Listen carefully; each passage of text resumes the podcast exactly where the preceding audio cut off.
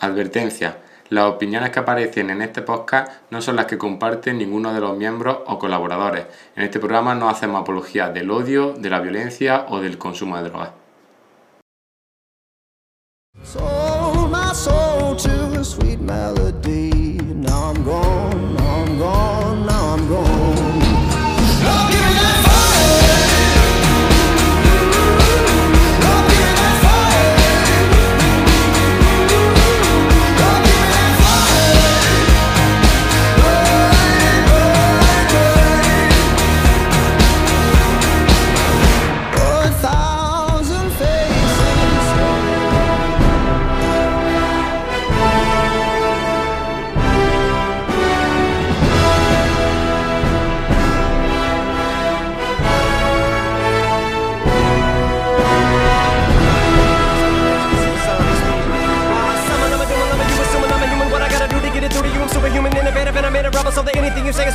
Off of me and it'll glue to you and um, devastating more than ever demonstrating how to give a motherfucking audience a feeling like it's levitating, never fading. And I know the haters are forever waiting for the day that they can say I fell off to be celebrating. Cause I know the way to get them motivated. I make elevating music, you make elevator music. Oh, he's too mainstream. Well, that's what they do when they get jealous, they confuse it. It's not hip hop, it's pop. Cause I found a hella way to fuse it with rock, shock rap, with dot. Don't lose yourself I make them lose it. I don't know how to make songs like that. I don't know what words to use. Let me know when it occurs to you while I'm ripping any one of these verses. The verses you, it's curtains. I'm inadvertently hurting you. How many verses I gotta murder to prove that if you were half as nice as songs, you could sacrifice virgins to? Uh, school flunky, pill junkie. But look at the accolades, these skills brung me. Full of myself, but still hungry. I bully myself cause I make me do what I put my mind to.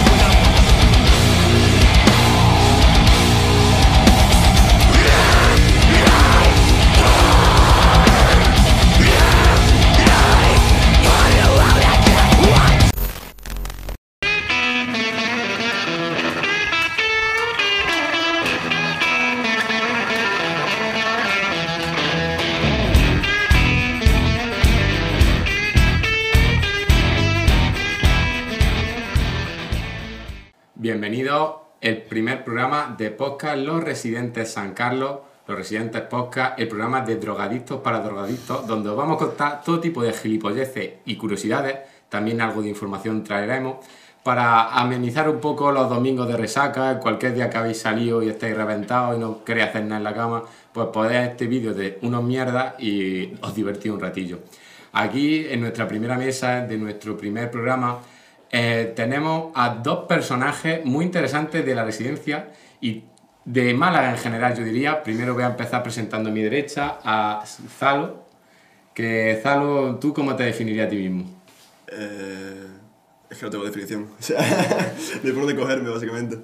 Al que seguro que si le sobran las palabras es Arturo Pancorvo. Arturo, ¿qué tal? Bienvenido. Bien, aquí estamos, a darlo todo. Bueno, después de estas presentaciones, la verdad es que esperaba más de vosotros. Si no me han preguntado nada, cabrón. Yo, tío, o sea, Voy a- vamos a empezar con la primera sección, que nuestra primera sección espero que os guste, va a ser de actualidad, curiosidades. Y vamos a empezar con una primera noticia que la verdad es que me ha, impe- me ha impactado muchísimo, sobre todo te la voy a contar a ti, porque sé que tienes tú un odio profundo hacia los franceses. sí, tío. Yo. Ha habido un agricultor en Bélgica Sí. Que ha movido la frontera con Francia dos metros y medio por sus cojones. Es que me parece acojonante, porque Bélgica es como Francia mala. O sea, si Francia ya es mala, Bélgica es peor, ¿sabes? Y lo curioso es que tú seguro que sabes cómo lo ha movido. Lo ha movido con un tractor. ¿Amarillo? Eh, Que no, lo sé ahora. seguro que iba a la moda. El tío, por lo visto, lo que quería era mover una piedra que había desde allí, del año 1815, después de la guerra de Napoleón y tal. Sí. Quería mover una piedra para ganar terreno, para poder moverse mejor con el tractor. Que, que eso, es verdad que yo soy de Jaén y conducir un tractor es complicado y las piedras te joden vivo. Pero loco, que ha movido una, un- una puta, ¿cómo se dice esto? Una frontera, dos metros y medio. Y la gente del pueblo fli- flipando. Escúchame, pues claro, si que eso es como se quita el peñón de libertad allí, ¿sabes? ¿Te imaginas si ponemos la excavadora ahí? Es que a lo mejor estamos aquí con lo de el, el estrecho de Gibraltar y toda esta mierda y, lo- y la clave es enviar allí tractores y que vayan Claro, tirando claro. el mar para eso, hacer una pangea otra vez con tractores. Clave yo tengo un plan. Cinco lanchas, así grandotas, enganchado el peñón por los lados, empezamos a tirar y se lo llamo otra vez a los ingleses. ¿Lancha o narcolancha? Yo en ese tema ya no me meto. Es de la línea, ¿tú qué crees? Narcolancha, entonces. Bueno, eh, dejando ya un poco el tema de la droga, que no sé por qué siempre en este podcast vamos a acabar hablando de la droga, eso es seguro. No sé por qué será. La segunda noticia... Oye, que hablando de droga, programa dedicado a Ricardo Gámez Checa, por cierto. Y a su madre. También. Riquísima la madre de Richie. Sí, sí. Riquísima. La primera MILF de esta residencia, yo creo. sí, sí, sí, sí. Posiblemente, después de María la Limpiadora, perdón. Eh,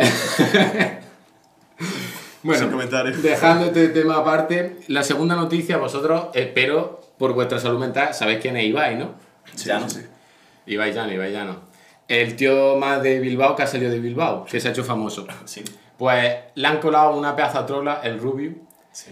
Eh, el Rubio subió un tuit de un youtuber eh, argentino, creo que era, que por lo visto eh, le habían dado el récord al número de pajas en un solo día. El tío, Loco, lo he visto. el argentino, el Panchito se había hecho, escuchen bien, 84 pajas en un día.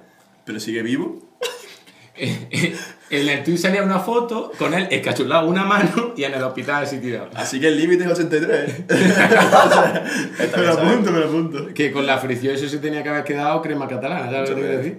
La virgen. Un alfajor. Pero la, la cosa de la noticia es que al final el pobre Ibai se ha comido un troleo porque el tío, el, el argentino, que no voy a decir el nombre para no darle fama porque no tiene sentido, lo ha desmentido y ha dicho que no, era- no era verdad, que no eran tantas. Yo lo que, yo lo que me pregunto es a, cu- a cuántas eran, ¿sabes? ¿Cuántas llegaban? Lo mismo era, no me he hecho 83, me he hecho 75. Y no- Toca variar el payo. Pero si es que ni yo con 15 años llegaba a 10, hermano. O sea, y ya decís, ¿eh? Si te haces 10 páginas un día, es que no sé ni cómo describirte, tío. Eh. ¿Sabes lo, lo típico que se dice tengo un colega? Pues tengo un colega. Sí, ¿no?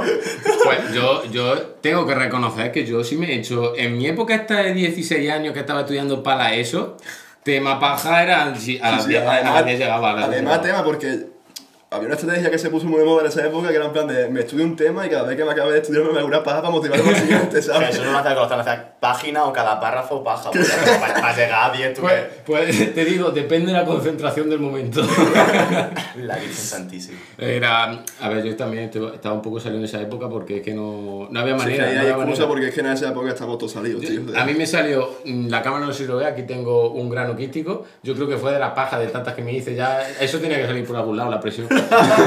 La presión osmótica, ¿no?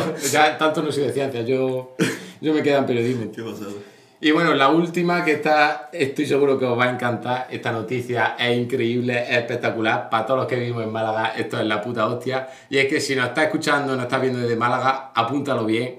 La cerveza Alcázar, la fabricada en Jaén desde hace más de 80 años, está ya disponible en los mercadones y Carrefour de toda la ciudad. ¡Vamos! ¡Vamos! ¡Vamos! Somos internacionales, no expandimos. pero para celebrar nuestro primer podcast y ya que se ha puesto esta cerveza en el Carrefour y en el Mercadona, os he traído a cada uno no. que lo voy a sacar. Me muero. Pero estará fría, ¿no? La he tenido congelándose. Os he traído dos cervezas y os voy a proponer hacerle aquí una, una cata en directo. Delante de, todo, de toda España si nos ves. Yo le hago una sí. Catalina. Así que os la voy a repartir. Increíble. Yo me estoy viendo una F, tío, pero por Jaén yo mato, ¿eh? O sea... Me invitan a un post que me dan cerveza de Jaén, yo me muero, tío. Y espérate que me la voy a coger yo también. Esto lo guardo para los demás integrantes del podcast, para el que quiera. Un momento, Y- voy a, voy a sonorizar. Para la gente que no esté escuchando en Spotify y eso, estamos abriendo una cerveza, ¿vale? Esto va a ser. Esto es mejor que un vídeo de SMR, poner esto en bucle, ¿sabes lo que quiero decir? Y ahora propongo que para nuestro primer programa, pues brindemos, vamos a sí, lanzar un grito de guerra. El programa, podcast de drogadictos para drogadictos, ¿os parece bien? Como bien. ¿O qué, qué es lo que queréis? ¿O algo Di tu, di tu podcast de drogadicto, nosotros decimos para drogadicto. Venga, pues mirando a cámara a todos, podcast de drogadictos. Para Para drogadictos. drogadictos. Por Quiroga. La madre que te parió. Está a punto de hacer un squirt en pistola de agua. Un squirt de eso. tú estás muy salido, Arturo, tú necesitas una novia ya. ¿Qué va, tío? Eso no. Bueno, mm, describime la cerveza, tú sabes lo que entiendes. Es ¿no? que va a parecer que es como el, el prototipo de Jaén, pero es que tiene un regustillo de aceituna, tío. Esto, estás loco. Está un, Sí, poco, hermano. está un poco afrutada. Las cosas como son. Sí que está está bien. fruta. Está riquísimo, tío. Es que a mí me huele esto a, a libertad, a campo. a, a aire libre, ¿sabes? Lo único que hay en Jaén, pues a eso. No, Jaén tiene más cosas, no me, no me toques los cojones. A ver, vamos a ver, que somos paraíso interior porque no podemos ser paraíso exterior, ¿sabes? Escúchame, está Sabiote, Baeza. Por cuna. tío. eh, me cago en los muertos de salud por haber dicho Baeza en este podcast. Eh, Está Guarromán y sus pasteles. Es verdad, tío. Que la gente se parte la polla cuando ve Guarromán. Digo yo, tío, yo que sea un pueblo más que Yo tiene pensaba que. Guarromán era Granada, tío. Yo estuve trabajando allí, de hecho. Y por eso se llama Guarromán, desde que volviste, ¿no? La ciudad no volvió a ser la misma. ¿Cómo, cómo es el gentilicio de los gente Guarromán? Guarro. Guarromanes, supongo, ¿no? Yo será que. Otaku. No se luchan. Eh, uf. ¿Alguna vez? Bueno, tú has vivido con un otaku más o menos, ¿no? Sí, de verdad que sí. Era, era otaku comunista, o sea, tenía la, las dos facciones de ducharse las tenía, el cabrón, ¿sabes? Y fiel seguidor de Aznar. Eh, eh, es verdad, se encontró con Aznar. Eh, su compañero era Ricardo, al que hemos mencionado antes. Se encontró con Aznar en el, en el aeropuerto. ¿Cómo fue esa historia? Es que es increíble. Pues según me cuenta, dice que lo vio de lejos y fue detrás suyo persiguiéndolo, gritándole señor presidente. Claro, tú piensas, un comunista. Tú imagínate que Aznar sabe que es un comunista que viene corriendo detrás de él diciéndole señor presidente. Aznar sale corriendo. Lo llegas a ver, sale corriendo. En la Guerra Fría, tío. Bueno, que Aznar es un poco Vladimir Putin, que estaba petado. Aznar yo creo que le da una hostia que lo ya estaba petado, tío. Aznar yo creo que estaba petado. Aznar estaba más petado que Mariano Rajoy Brey, eh. Pero Mariano Rajoy lo que hacía era parkour. El único político que he hecho en mi vida que estaba petado era Schwarzenegger, tío. Schwarzenegger, que llegó a presidente del estado de No, California, ¿no? Era gobernador de California, ¿no? estado o algo así. No le supo, oye. Sí, con, con media neurona que tenía, gacho. Como Normal, medio. Hombre, yo, yo supongo que media Después- para cagar eh, le daba. Después de todos los ciclos de Wistron Cones, menos mal, por lo menos no se le caía la baba al hombre, ¿eh? Bueno, creo que podemos dar por despedida nuestra sección de actualidad, de actualidad de gilipollas, que es lo que nos gusta a nosotros. Y ahora, a continuación, vamos con la sección de deportes de Arturo Pancorbo. Qué presión, ¿no? Empezar el programa por mi sección, la virgen. Pues mira, yo os voy a traer una cosa súper random, tío, que estuve con, con Andreu hace un par de semanas en Perón del una playita aquí muy guay en Málaga. Y, tío, el Nota es un tío súper inquieto, va para arriba y abajo, y estuvo hace un par de años en Vietnam por la cara. Y aparte trae tabaco vietnamita para venderlo en la residencia porque le costó como un euro 50.000 paquetes, que se trajo ni la maleta entera llena de tabaco, una pasada. Sí, o ¿no? Supongo, supongo. Se trajo un volante parecido al de badminton, tío, y se llama Jiangxi. Dice, no, esto es el deporte nacional de Vietnam, no sé qué. Y estuvimos jugando a ese deporte, en plan, yo estoy investigando porque me, me, me he currado la sección un poquito, y he descubierto que me timó, dice, porque no es de Vietnam. Él me dijo, tío, es de Vietnam.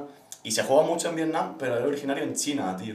Y se juega en plan con un volante que con, se usan plumas de pavo y de ganso, tío. Pues, Hostia. qué guapo. Además, el primer, la primera cosa china que no han copiado, que la han hecho a ellos, Sí, ¿sabes? sí, que sí. se la han copiado a ellos. Y además que juega en Vietnam, yo pensaba que en Vietnam el deporte nacional era esconderse de los americanos. Luego pensaba que iba a decir esquivar minas o algo así. También, ¿sabes? ¿Te imaginas que cada vez que meten un punto, como sea, que ahora explicará un poco el proceso, dicen, gritan Charlie, Charlie?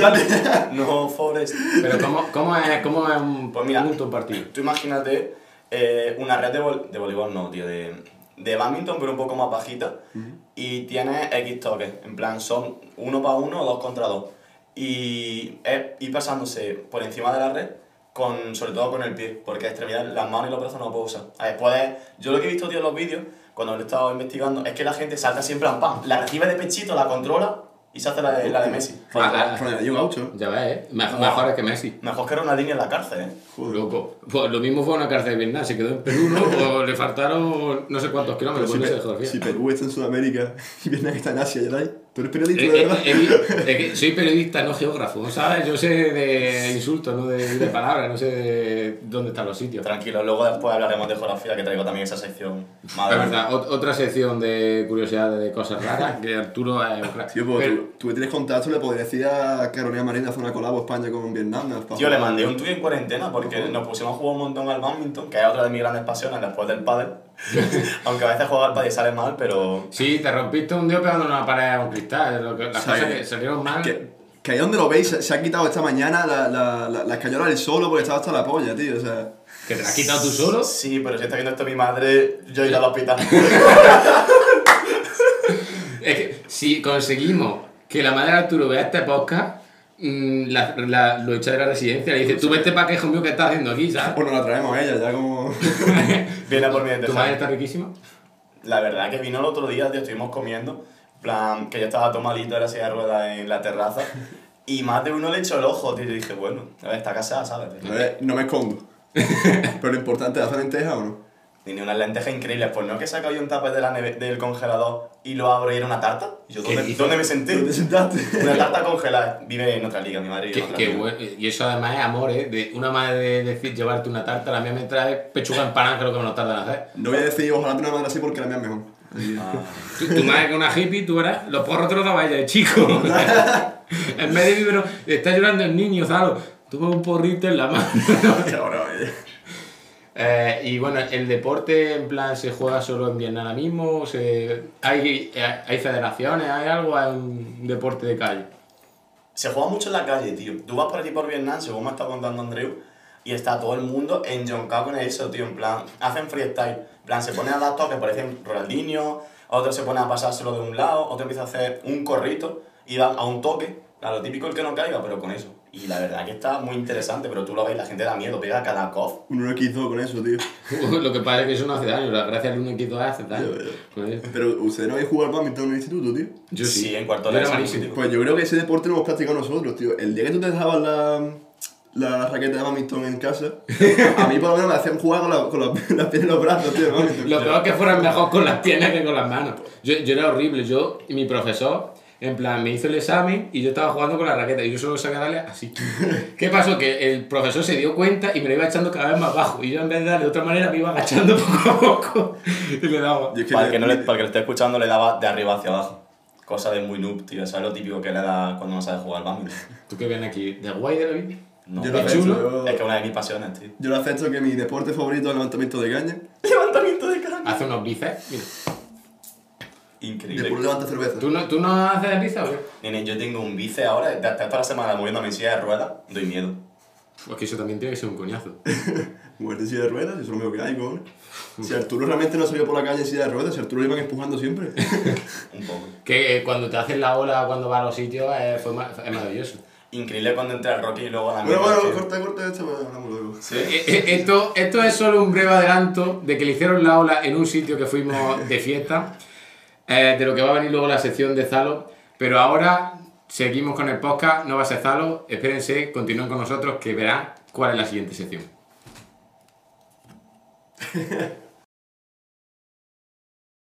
Y aquí continuamos en los Residentes Podcast con dos nuevos colaboradores. A mi derecha nos tenemos a Nacho, nuestro becario. Buenas, na- buenas tardes. Y a mi izquierda tenemos a nuestro líder espiritual, Juan Carlos. Qué guapo eres. Muchas gracias, Jesús, encantado estar aquí. Tanta belleza a mis lados, pues no puedo evitar sino sequearos pues con estas dos cervezas alcázar de mi tierra, bueno, y de tu tierra también. También. Tú vas a beber ma- manjar de Jaén, ¿eh? Bueno, mejor de Ciudad Real, la Calatrava. Lo matamos, Mira, lo yo, matamos. yo- yo no bebo cerveza. Tú no bebes alcohol, cerveza. Alcohol cero. Tú, tú, bebes- tú alcohol cero, no, tú alcohol 98%. Pero después de aquí, de esta broma, ahora comenzamos con nuestra sección de ciencia. Pues bueno, pues hoy os voy a hablar de la física de la fusión nuclear, que según muchos es la energía del futuro. Por esto del cambio climático y cosas de esas. Estoy muy de acuerdo en esa afirmación. ¿eh? Pero ¿qué, Bueno, qué- depende de quién. ¿qué, qué- qué es la fusión nuclear? La fusión nuclear es, tienes dos átomos distintos que tienen una energía muy alta, entonces tú eh, los calientas, que como sabe la mayoría de gente, cuando calientas una cosa, los átomos van más rápido y entonces hacen un choque. En ese choque sale otro átomo y suelta energía al medio, en forma de calor normalmente. Eh, por ejemplo, con la más utilizada, la que se está estudiando más, es la de mm, deuterio, que se saca del agua del mar, que de ahí se saca eh, el agua pesada, que, que, por ejemplo ahora unos checos, un científico, no sé qué, qué les pasa a los checos en la cabeza, aparte de hacer pornografía, que el otro día se pusieron a ver a qué sabía el agua pesada. Aquí sabrás. Es dulce, ese es el problema, que es dulce. No jodas. El agua, sa- el agua pesada es dulce. Pero lo peor de eso es que es tóxica. Como todo lo dulce también. Sí. y también se utiliza el tritio, que eso es súper escaso porque tienes que hacer una ración de litio. Está en cuatro, en cuatro bombas nucleares. No existe más. Ya está muy Ahora complicado, mismo. muy complicado, muy complicado tener tritio. O sea, y casi imposible. Casi imposible, es el problema. Claro. Es muy difícil tener la materia primo. Pero si tú haces el reactor, lo que se ha descubierto es que si le pones una capa de litio al reactor, de la ración esa sale un núcleo, un neutrón, que si se junta con el litio, crea tit- tritio de otra, otra vez. Me, me estoy perdiendo, me estoy Hace perdiendo. una reacción en Empieza cadena. una reacción en cadena. Vale. Tú tienes tus dos átomos separados que tienen una energía y juntas tienen menos energía. Entonces empiezan a soltar energía. Que lo que pasa es que si tú recubres la cámara de litio, ese, ese neutrón que sale por ahí volando, de repente alimenta otra vez la reacción. Ah, vale, vale, Y empieza. Entonces tú solo le tienes que poner deuterio, que es muy fácil. es como poner una hoguera y echándole Claro, y básicamente. echándole, y echándole, Ya está, y vas con ese calor lo aprovechas, ¿no? Efectivamente, Ah, el problema vale. es que hay que llegar, para que se junten esos núcleos, hay que llegar a una temperatura más alta que la temperatura del Sol. Claro, hay que crear un plasma. Claro, O, sea, o sea, más caliente que Juan Carlos Lamirro, ¿no? Dos- no voy a hacer comentarios. que- Pero, vale, y... 200 millones de grados que- cel- Celsius. Pero entonces, ¿y eso ahora mismo es viable o ahora mismo es teórico? Es teórico, es práctico, se puede hacer, solo que es que ahora mismo genera menos energía de la que se necesita para calentarlo. Exactamente, ahora mismo pierdes más de lo que ganas. Ese es el problema. Creo que está en el 70% ahora mismo de Claro, lo tú que quieres genera. obtener energía y el problema es que estás enviando más energía de la que estás chupando en verdad. Tú lo único que estás haciendo es tirar energía, tiras calor. Vale, es como si inviertes en bolsa y te gastas 1000 euros en acciones y luego la vendes por 800. Es un buen resumen. Claro, entonces ahora lo que se ha empezado a hacer es en Francia, se han juntado toda la Unión Europea, en Rusia, China, Japón, India, Corea del Sur y Estados Unidos. Exactamente, son las seis grandes. Las seis grandes se han Pues juntado. han juntado, van a poner, eh, es el quinto proyecto más caro de ciencia, después del GPS, el Apolo, la Estación Espacial y el proyecto Manhattan. que ahí las bombas estuvieron. Me, me encanta que España no esté, pero ni se le espere. No, España No, está. España está. Además, España iba a ser la sede de este proyecto. Sí, pero Sí. se quitaron porque la Unión Europea solo quería mandar a un, Mm. un participante. Ah, hostia. Exactamente, pero España estuvo en los papeles al principio Sí, de sí, todo sí, sí. para ser la sede de... Y... Pero que son 200 mil millones de euros. Joder. Es muchísimo dinero, muchísimo y, dinero. y lo peor es que, en realidad, lo que es el ITER no sirve para nada. ¿Cómo, Porque- cómo- cómo- cómo que no sirve? Eso no va a crear energía. eso, eso es de pruebas. Exactamente. Ah, vale, que es, Es un experimento muy caro. Claro, es como, tenemos dinero, vamos a ver lo que sale. Exactamente, estamos a haciendo ver, pruebas. es Vale. que es el dinero o se va a tomar por culo el mundo. Claro. Eh, Piensa que ahora mismo el problema que tenemos es que los combustibles se acaban. Se acaban. Y aparte que son muy contaminantes. El otro problema que tenemos es que las energías renovables son muy variables. Es decir, depende del sol, depende del viento, depende de un montón de factores externos. ¿Qué es lo que pasa? Que si conseguimos crear un- una manera estable de obtener energía, se acaban todos nuestros problemas. Realmente se acaba cambio climático, se acaba mm, cualquier tipo de necesidad de obtener energía de- del petróleo, del carbón. Entonces sería el fin, digamos, al, al, al problema que estamos teniendo de Al contaminación. problema de contaminación. claro, porque al final es como hacer tu propio sol en la Tierra. Exactamente. Y encima es que todas las renovables son gracias al sol. Exactamente. El aire se mueve por el sol. El, Ahora, estamos, vivos, estamos vivos gracias al sol, es como por, por el alcohol, estamos vivos gracias a eso y por eso, ¿sabes? Pero que vamos, que después del ITER creo que están ya programados los 4 o 5 proyectos siguientes porque es todo pasos. Claro. Y creo que ya están. El demo, que es el primer reactor nuclear de fusión que se va a hacer, está ya para 2050. Creen que lo van a poder hacer. El problema es que esto lleva mucho tiempo. En 2025 quieren crear, quieren encenderlo. Sí. 2025. Van por el 72,6%. Leí yo. Sí. Va- Va a tardar más que muchos ingenieros en sacarse la carrera. Nosotros no lo vamos a ver. En 2055 Que ya te tenemos, ya somos viejos ya, pero en 2055 todavía va a quedar petróleo y combustible para alimentar a, a la ciudadanía lo suficiente para llegar a este punto. Va a quedar, pero. Pero va a ser muy caro, muy caro. Muy caro, muy, muy caro, muy difícil de extraer, cada vez menos... Bueno, a ver, esta lógica es una vez que, pon- que pinchas con una aguja sí, sí, y sale petróleo. es verdad, verdad. Digamos que estamos como en un 50-50 de a ver qué se acaba Creo el que petróleo se- y la fusión, ¿no? O- No, pero es que creo que se acababa en 2070. Creo que eran las el, el ma- No lo la sé, pero materia. por ahí puede andar, así que tampoco queda mucho. Pero que es que si te vas a cargar el planeta antes, que ha estado Claro. en 2050 si no llegamos a la tasa casi cero de carbono, Exactamente. a tomar por culo. Estamos fritos. Exactamente, el problema es ese. El problema es que estamos contaminando más de lo que debemos. Y vamos a llegar a un punto de no retorno. Claro. Entonces hay que inventarse algo, alguien tiene que llegar y decir, mira, pues así lo solucionamos. Lo mismo estar en Francia diciendo, suelta billetes, que seguro que algo funciona. Eso, que salga lo que salga, ¿no? Pero lo más gracioso es que esto no es ni la mitad. Porque la ración esta no es la buena.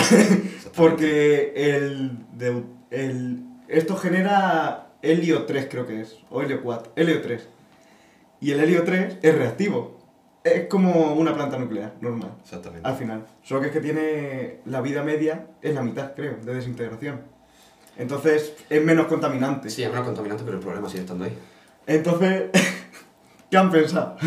Es que, ojo, eh, ojo a la solución porque es espectacular. Pero, ¿De quién es la solución? no sé. Algún tío que se inventó esto. Eh, Por ejemplo, por ejemplo, lo de litro fue un, un soviético. Sí, sí, sí, es verdad. Puto ruso. Ahí entre el bosca y bosca dijeron, y le hacemos un sol. Y, y si hacemos dos soles en la Tierra. Sí, y dice, que- pues dale, échale, échale, échale millones, que seguro que funciona. enviaron a un perro a la luna no envía dos soles a la Tierra. Eh, pues acabas de decir Acabas de decir la solución. importante. Acabas de decir la solución. Soy un crack, soy un crack. Soy. Eh, ¿Cómo era? Elon Musk, llévame a Marte. Llévame a Marte que te lo planto. Hablando de Elon Musk, también puede solucionar el problema. Va a ser la solución para llegar a la luna. Eso es, eso Vale, ve- pero ¿cuál es la solución? de- Hay otra reacción que es más potente. Que en vez de 17,6 que genera la del tritio, genera 18,6. Hablando en unidad de megaelectronvoltio, que es una unidad de energía. Vale, un porro más. Bastante. eso es un átomo, genera eso. Exactamente. Tú imagínate. Una pasada. Entonces, ¿qué, qué han pensado? ¿Dónde hay L4? en la superficie de la Luna. Porque aquí no hay. Ese es el problema. Eso es porque como no hay atmósfera, pues ha empezado a, irradiar el Sol y se ha generado ahí el helio 4. Y encima es que en vez de soltar un neutrón, que es lo que suelta la reacción anterior, que es muy inestable, entonces se hace lo del litio para estabilizarlo un poco, pero eso se va a desgastar, entonces el reactor se va a tener que parar, van a tener que cambiar las capas otra vez, es un coñazo. Entonces lo que han pensado, pues mira, hacemos esta, montamos una, una casilla en Una el... casilla allí, empezamos, mandamos allí a unos cuantos que empiezan a acabar. Claro. Que tiren para la Tierra, que tiren para la Tierra. Como el Minecraft, ¿no? Que hay en la luna helio 4 y van los minerales a picarlo y lo echa para combustible. Mejor resumido imposible. Que se- Como en Puerto Llano antes. Aquí. No hay, una- no hay nada alrededor, pero hay carbón. Pues hacemos Ya esto, está, ¿verdad? ya está. Pues eso es lo que han pensado. Porque suelta un, potro- un protón que es hidrógeno, que lo sueltas al exterior y no hace nada. Exactamente. Y genera en plan residuos radiactivos, algún. Es, es, es limpio. Es limpio. Eso es lo bueno que es limpio. Bueno, Claro, y encima genera muchísimo más que cualquiera de las otras. Exactamente. O sea, que lo del tema negacionista tampoco se pueden quejar de esto, ¿no? Esto no es ni chip ni nada de esto. No, no, no, es- no, no. Esto, Esto esto es- es 100%. Esta es otra de las muchas maneras que se han inventado de intentar solucionar el problema del cambio climático. Encima creo que Bill Gates por ahora no ha puesto dinero. Así que no Es se un preguntan, problema. por favor. Bien, que no puesto dinero. Que Bill Gates se ha divorciado, ¿eh? Hostia, ¿verdad? Se ha divorciado. Sí, Se ha desinstalado Windows. la- Están tirando ahora mismo así. Eh, Está con el formato Linux, está. Se va con el de, con el de Apple ahora. Sí, eh, Apple también cascó, ¿no? Sí, pero Este digo yo que hará otro. Alguien, alguien seguirá al frente. Yo qué sé, pero. A ver, que también da, dinero solo Apple. Hombre, solo a- por existir. La gente que os compráis Apple, os, compráis, os lo compréis para aparentar. Porque es que, de verdad, no, A ver. es, lo- es la misma tecnología, a mí no me jodas. Sí, es que es por necesidad, no puedo decir nada. No, no hay nadie más hater que yo que, que, que con Apple. Nadie. Yo, yo era bastante hater, pero es que se me rompió mi móvil Nacho, Android. Cállate que tienes un iPhone. Fue por eso, se me rompió el mío y fue por necesidad, era lo único que había. Claro, eso decimos todo lo que nos compráis. Ojalá tener un Android. Pero yo, el mejor sistema operativo, lo mejor, es el Linux del ordenador El del cole. del cole. Dilo, dilo, el del eso, cole. eso era increíble. Ese Linux era es que yo era de castellano, macho, yo tenía Windows. Es verdad, es verdad. ¿Sabes? Es verdad, es verdad. Maldito becario. Es otra liga. Te lo voy a regalar, Nacho, para ti ese ordenador, que todavía funciona, para ti. Madre. Que luego había hate- fan de Bill Gates y de la mujer ahora ya no, que le metía el sistema operativo de Windows y te lo tiraba al ordenador. Hombre, porque sí, eso- sí. esos eran los listos. Claro. Los de Castilla-La Mancha que vinieron a estudiar la Andalucía. Colonizando, ¿eh? Becario, cuidado, ¿eh? Cuidado en temas pantanosos te metes. bueno, podemos dar por finalizar la sección, ¿lo veis? Yo si queréis. Pues hasta aquí la sección con la fusión nuclear, habéis dicho. Efectivamente. En los más, Bill Gates, allá que vamos. Continuamos aquí en nuestro podcast Residentes y con una sección muy especial, pero primero voy a presentar al que se va a encargar de dirigirle a nuestro gran, como no, Reku. Reku, bienvenido. Muchas gracias por tenernos por aquí. Ya sabemos que a ti te encanta la historia y esa va a ser nuestra sección ahora mismo. Bueno, pues yo he traído hoy un personaje de mis favoritos, de lo que es la, la historia en general, un personaje de la Grecia clásica, Diógenes de Sinope. Este hombre, aparte de un filósofo bastante peculiar, llevaba una vida súper curiosa. Nació en el siglo IV a.C., en torno al año 400, en una ciudad de Turquía, pero bueno, era una colonia griega. La gracia es que este hombre era el hijo de un banquero y que lo expulsaron de su ciudad porque ya, desde de joven prometía, ¿no? Pillaron a él y a su padre eh, falsificando moneda. Para empezar. Tiene que ser jodido encima. Eh, Falsificar moneda. Sí, sí, sí, no- 400. ya, ya es jodido falsificar no, era, billetes. no era- no era un trabajo fácil. Pero bueno, eh, huyeron a Atenas eh, porque obviamente en Sinope los iban a, a matar no era, y no era plan. Y en Atenas eh, se dedicó un poco a cultivar su persona a la filosofía. Y se le daba bastante bien. Y este hombre, pues, tenía un- seguía una escuela un poco particular, que era el cinismo. Esta gente, digamos que las posesiones personales no las llevaban muy bien, o sea, que no tenían muchas cosas. Podemos decir que son como los hippies antiguos, en plan Sí, sí, de sí. caravana y, Exactamente. y porro. Exactamente. Y bueno, eh, tenían, era como una, una vida muy, como, no sé, los monjes así, estos eremitas. Lo que pasa es que este hombre era un poco particular, porque acabó eh, teniendo una renuncia tal de sus cosas que vivía en una puta bañera en el mercado de Atenas. Pero, pero en, en medio del mercado. En una bañera girada. Era como, imagínate un barril de madera, ¿vale? Lo cortas por la mitad, un poquito más ancho, la doblas para arriba y ahí, ahí vivía el tío. Pero lo mismo era para que lo viera la jovencica mientras iban al mercado a comprar. ¿eh? Eso es una cosa que era muy curiosa. Eh, este hombre eh, era conocido por cascársela en público en la plaza del mercado de Atenas. El primer exhibicionista de la historia. ¿eh? Puede Y ser. sin bata. Pero la, la gracia es que eh, pues le dependieron públicamente, obviamente. No molaba nada que en público pues, te hicieras un- lo que es una paja. A ver, eso depende de lo guapo y lo sensual que sea, ¿eh? No lo era mucho. Te, No te- era te lo digo, tú ves a Brad Pitt haciéndose una paja y yo me quedo mirándolo. Yo no. Yo, yo, yo lo veo, yo lo veo. Es que no me mola mucho el rollo, pero eh, cada uno, cada uno que haga lo que quiera. Eh, en cualquier caso, eh, le reprendieron y este hombre dijo, ¿sabes qué? Es que ojalá pudiera quitarme el hambre frotándome. ¿Cómo? ¿Frotándome? Sí, sí, ojalá pudiera quitarme el hambre frotándome. Pero así, frotándote ahí. Frotándome la barriga. Ah, en referencia que, claro, que hacemos él- una paja. Claro. No, no, no, él puede aliviarse. Él puede aliviarse haciendo eso, pero no puede quitarse el hambre frotando. Pues, eh, poco se habla de lo guapo que estaría que te pudiera alimentar si no te paga. Eh, Un poco horrible, pero la verdad que, joder. Eh, Es experiencia. como- Sería como el de la actualidad. Ha- Habría gente que a las 50 llegaría. Ese hombre, joder, ese hombre tenía que estar gordo entonces, el, como habéis comentado antes. La verdad que sí.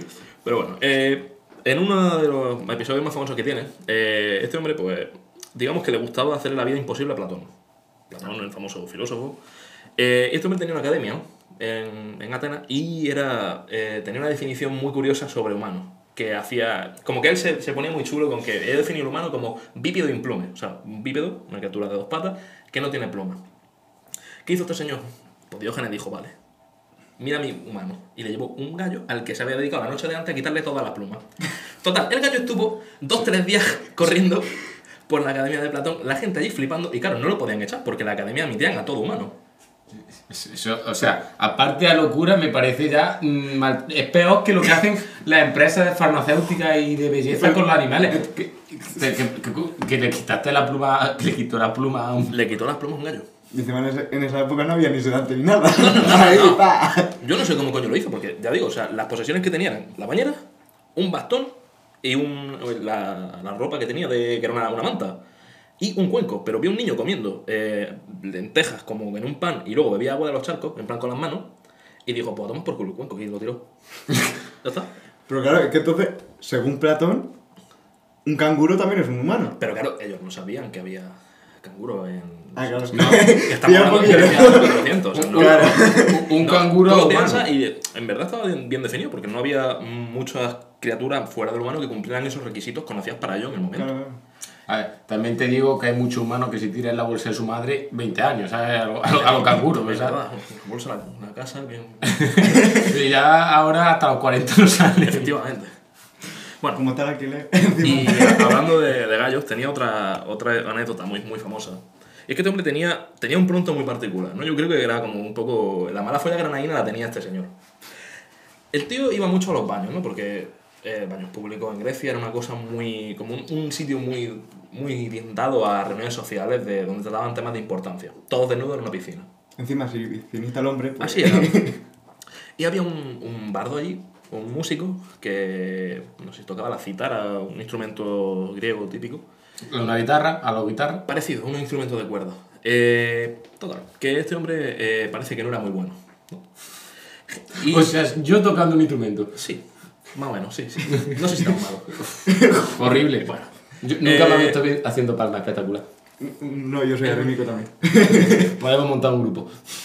Cuando queráis os metemos. Por favor. Total. eh, la gracia que es que el, este señor, le, Platón, pues él pasaba de él y todos los filósofos que iban pasaban de este, de este músico. Pero Sócrates, eh, Sócrates eh, ha muerto tiempo tal y el- la gracia es que este hombre, eh, Diógenes, eh, lo que era que siempre hablaba muy bien y le llamaba gallo. Hasta que un día el músico dijo, ¿por qué me llamas gallo? Y le dice Diógenes, porque eres como los gallos, te pones a cantar y la gente se levanta y se pira. El, el- el- el primer zasca de Twitter de la historia. Y el tío no vuelve a aparecer por los baños. Hombre, sí, de- después de semejante respuesta me tiro por el río. ¿Cómo era el río este en el que se bañó Aquiles? El río este. Eusta, El Estigio. El Estigio. El Estigio. Me tiro por el río Estigio hasta que, hasta que arda, vamos. Después de esa respuesta. So- nunca me han dado una respuesta yo creo tan. Porque no hay Twitter, que si no, bloqueado. Ya ves. ¿Sabes? Si fuera Arturo Pérez Reverte, te, te bloquea y. No, ese te hacía una, una rimilla y te bloqueaba. Pues la, la, la historia de, de este hombre termina con que a su muerte, pues deja un testamento escrito, grabado, aparece en la bañera. Pues no tenía forma de escribir, por lo cual, pues donde pudo. Que decía lo siguiente: Cuando me muera, darme a los perros. Darme a los perros, que lo tiraran en el campo. bueno. No quería, ¿sabes? No quería que lo enterraran, no querían nada. La gente mayor, tú te mueres, ¿no? O sea, tú te mueres, ¿no? Entonces tu testamento dice, tirarme por una montaña a las 3 de la mañana con, desde la, no sé, la cuchara sopera de mi madre. Pues poner. te has puesto muy turbio, ¿eh? La, la, la cuchara supera de tu madre. Para tirar ceniza de muerto. Hemos puesto en poner, ¿vale? Por si acaso. Y no, lo, tiraron a los perros. Y efectivamente, pues el cadáver de, ese- de este Pero- está por ahí. Ya, lo que a mí me entra duda es dónde acabó la bañera. Es que me lo imagino en el Museo del Louvre, tío. la- la- yo, lo que me, yo lo que me he preguntado antes es: ¿cómo dibujó, cómo escribió él si no tenía nada? Con el bastón. Ah, claro, pero te- yo digo, con mierda o algo. O, o con la paga que a lo mejor se le puso. También tuvo encuentros con personajes muy famosos, luego Alejandro Más no lo conocía, al que le dijo que le quitara, pues estaba este hombre tomando el sol en la plaza, se cruzó Alejandro Magno y le dijo, Diógenes, oye, quítate que me estás tapando el sol. Así, así era, así era. Eh, eh, un personaje un increíble. el primer, el primer- primer- es que es un el hipster, primer- tío. Es un Era, hipster. pero Es el primer hater. tenía un, como una- un mal humor muy característico. La gente le, le gustaba un montón, pero claro, tú no te podías acercar mucho porque te soltaba un zasca de esos y te humillaba delante de toda la puta ciudad. Con lo cual, tenemos un personaje que vivía desnudo, realmente, que se la cascaba en público y que nadie le podía decir nada porque era tan listo que te reventaba. Hundía, te hundía. Recuerdo, ¿no has pensado en irte allí a la, a la Mirror o a alguna plaza de Málaga desnudo con una bañera? Ponte- yo, yo sabes que con una esta, con una esta, una cama, una sábana, te hacemos una esa. A ver, Jesús, que, uno- que si tantas ganas tienes de verme desnudo, que me lo dices. me ha llamado Jesús, me acaba de faltar muchísimo respeto. Bueno, muchísimo, muchísimo, muchísimo, muchísimo. Muchísimo. Yo me voy a levantar que esto se está poniendo caliente. Nacho, tú estás Entre invitado, vosotros, estás ¿no? invitado si quieres, Nacho. Se está poniendo más caliente que la bañera cuando Bueno, estaba entonces- el griego, ¿sabes? Bueno, Y con esto puedes dar por terminada la sección. Pues esperamos que haya gustado este personaje tan singular, el primer hipster de la historia vamos a llamar, y ahora a continuación os vamos a dejar con una pedazo de entrevista a, yo diría, el, el rey de esta residencia, el rey exiliado, pero el rey de esta residencia, el que a Recu, a mí y a más miembros de este podcast nos ha enseñado todo lo que sabemos. Nacho, espero que tú ahora cuando lo hagas la entrevista vas a flipar. Lo que con a algo. Y señoras, señores, miembros todos, gente que nos está escuchando, esa persona es Ito Feriche. Juan Carlos, entrevístalo por favor. ¿Qué tal, Ito? ¿Cómo ¿qué estás? pasa, niño? ¿Qué te cuentas? Pues muy bien, aquí estamos de invitados, ¿no? Sí, De por supuesto. la que ha sido mi casa. El primer, exactamente, la casa de tu casa, el primer invitado de todos. ¿Cómo te sientes? Pues un orgullo, en plan, pienso que me lo merezco, ¿no? Hombre, por supuesto. Pero no sé, un poquito nervioso, ¿no? Que sea algo así amateur, pero Hombre, dentro de lo malo. que para mí es un halago que hayáis decidido invitarme. Por supuesto, posiblemente la persona más importante que haya habido en esta residencia, sin duda. Para la gente que no te conozca, ¿quién es Ito Feriche? Pues Ito Feriche es un loco que entró en la residencia un año con una carrera y al final pues se quedó viviendo unos siete añitos porque estaba muy a gusto y se sacó su carrera aquí que eran de seis años. Así que Para la gente que no lo sepa, eres médico, Exacto. titulado. titulado y opositado y oposición aprobada. Y ahora en, no sé, en dos semanitas, cosas así, pues elijo plaza a ver qué me toca. Has hecho recientemente el MIR. Sí, hace un mes o cosas así lo hice. ¿Y todo bien? Sí, no me ha salido la nota que yo quería, pero bueno, ya también tú me conoces, yo no soy mucho de estudiar. Eres Y- más de habilidad que de trabajo. Sí, más de triquiñuela, pero ¿Y qué, qué, qué especialidad quieres coger? a mí siempre me ha gustado eh, la psiquiatría, el mundo, no sé, de los locos. Ujú. Y no sé, con suerte pues a ver si consigo una plaza de eso. Y si no, pues medicina familia también me gusta. Y yo qué sé, otro tipo de especialidades tampoco me desagradan. Al fin y al cabo son cuatro años que estoy trabajando y si luego pues no me ha gustado, pues repito el MIR y otros cuatro años en algo que me pueda gustar más. Exactamente. Muy bien. eh, hablando un poco de la vida en general, Sí, después de estos siete años que viviste aquí, sí. ¿cómo fue la experiencia, el salto de pasar de vivir con tanta gente, tanta, tanta actividad, tanto ir de un lado para otro, a vivir a un piso? Pues ya os daréis cuenta, sobre todo los que lleváis ya aquí más de tres años o cosas así, que es un cambio drástico, porque aquí se tiene todo, ¿no? Tú al fin y al cabo, si te gusta tocar la guitarra, tienes gente con quien tocar la guitarra, si te gusta echarte unos litros, tienes gente, te aburres, pues vas a una habitación, vas a otra, como, al fin y al cabo son como una pequeña familia, bueno, pequeña que puede ser incluso de 30 personas. Exactamente. Cuando pasas a un piso, pues es más diferente, te tienes que mover, no es ir a la puerta de al lado, eh, Esa es la gran ventaja. metro, Esa es la gran ventaja que tiene la residencia. Toca la puerta al lado y siempre hay alguien que está dispuesto a hacer algo. Y ya después también, en el rollo de amistades, pienso que en la Resi muchas veces eres amigo de la gente simplemente por cercanía. Gente con la que en la vida serías amigo, porque no tenéis nada en común, pero simplemente como os veis todos los días, acabas siendo amigo. Y si es verdad que la Resi, de cara a otras amistades, eh, si tú haces núcleo en la Resi, no haces núcleo en tu carrera. Y yo, por ejemplo, este año que estoy en un piso y el año pasado también, este año he conocido muchísima más gente que estando en la Resi, porque que si gente de psico, y que si gente de Erasmus, que si amigos de un colega. Al fin y al cabo, un cambio drástico, sobre todo en el día a día, pero que puede venir la hostia para más de una persona. Sí, que se puede llevar el golpe de estar todo el día rodeado de gente, Sí. de repente verse un poco solo. Exacto. Y de que hay mucha gente de que se abstrae en la residencia, que a mí me pasó, lo que pasa es que yo siempre mantuve las amistades que se fueron y las amistades de fuera, pero hay mucha gente que se abstrae y luego sale y los amigos que tenía hace tres años no los tiene. ¿Por qué? Porque le han dicho 30 veces de quedada y 30 veces que él ha dicho, no, es que tengo botellón en la red, si tengo fiesta, no sé qué, hoy no puedo. Y al fin y al cabo, cuando sale, la resi yo siempre digo que es como un campamento. La red se atrapa. Sí, pero es como un campamento, el típico campamento de verano, te vas dos semanas y parece que es amigos del alma, pero durante un año. Después vuelves a la vida real. Exactamente, la red sí, digamos que una burbuja. En el momento en el que pinchas esa burbuja, te das cuenta de lo que es la realidad. Exacto. Y de, a lo mejor yo me di cuenta de algunos amigos míos que por gracias a Dios lo suelo tener, pero yo decirme, hostia, Ito, es que tú eras un cabrón, es que o iba yo a ti a verte o no te veía. Ahora lo estás viviendo. te atrapa. Y ahora sí puede ser que lo estés viviendo. Sí, ahora pues, de un lado para otro, pues ya te, pues, te tienes que mover más, pero haces otros planes, ¿sabes? Yo qué sé, Sí, haces una otros vida totalmente, diferentes. una vida totalmente diferente. Pero bueno, yo no me arrepiento, me quedo aquí, yo me lo he pasado No. muy bien.